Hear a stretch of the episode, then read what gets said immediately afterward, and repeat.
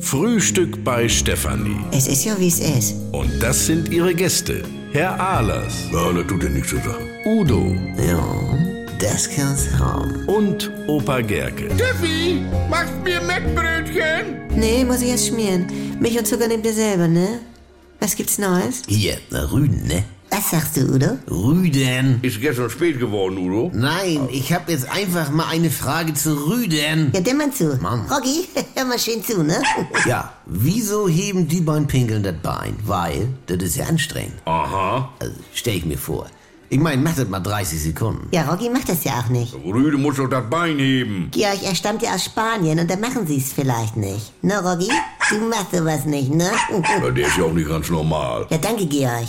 Also, Ja, ist doch so. Ein Rüde hebt das Bein, Ja. damit er am Baum möglichst hochkommt. Ja. Dann hat die Konkurrenz ja schon mal eine Nasenhöhe und dann wissen die schon mal, aha. Ja, Moment, wenn da eine Dogge an Roggi seinen Baum geht, dann muss sie sich ja so oder so bücken. Ja, früher gab's ja keine Doggen. Das kommt von den Wölfen her und das ist ja eine Größe. Demzufolge. Georg, das muss ich jetzt mal sagen. Ich habe noch nie einen Wolf das Bein heben sehen. Ich war nur auch oft in Wildpark oder was man so im Fernsehen sieht, ne? Ja. Also, nein, nein. Siehste? Elefanten schon. Da stehst du fünf Minuten an Gehege und dann geht das auch schon los. Aber die heben doch nicht das Bein. Georg, warum sollen die denn das Bein heben, wenn sie es theoretisch entstehen Wie bitte? könnten? Du willst behaupten, dass Elefanten auf zwei Beinen im Stehen pinkeln? Nein, aber sie könnten es.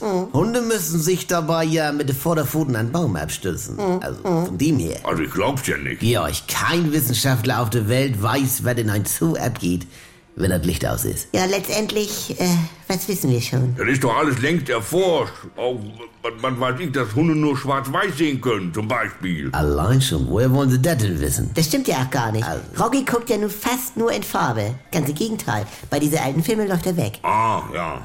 Also danke für diese interessante Aufklärung. Schlangen, die können nicht mit den Augen zwinkern. Er nu auch noch.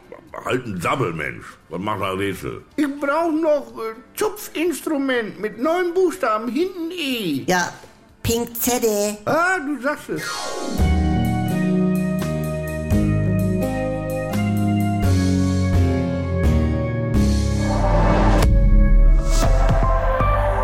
Wir erzählen euch ein Märchen.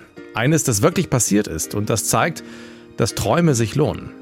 Vor genau 20 Jahren hat Werder Bremen Unmögliches wahrgemacht. Ailton versucht den Grundschuss und trifft. Es geht ja alles. Das wird nicht nur ein Werder-Sieg, das wird eine Demontage des FC Bayern München. Werder wurde Meister und Pokalsieger. Und diese unglaubliche Saison erzählen wir in Echtzeit nach.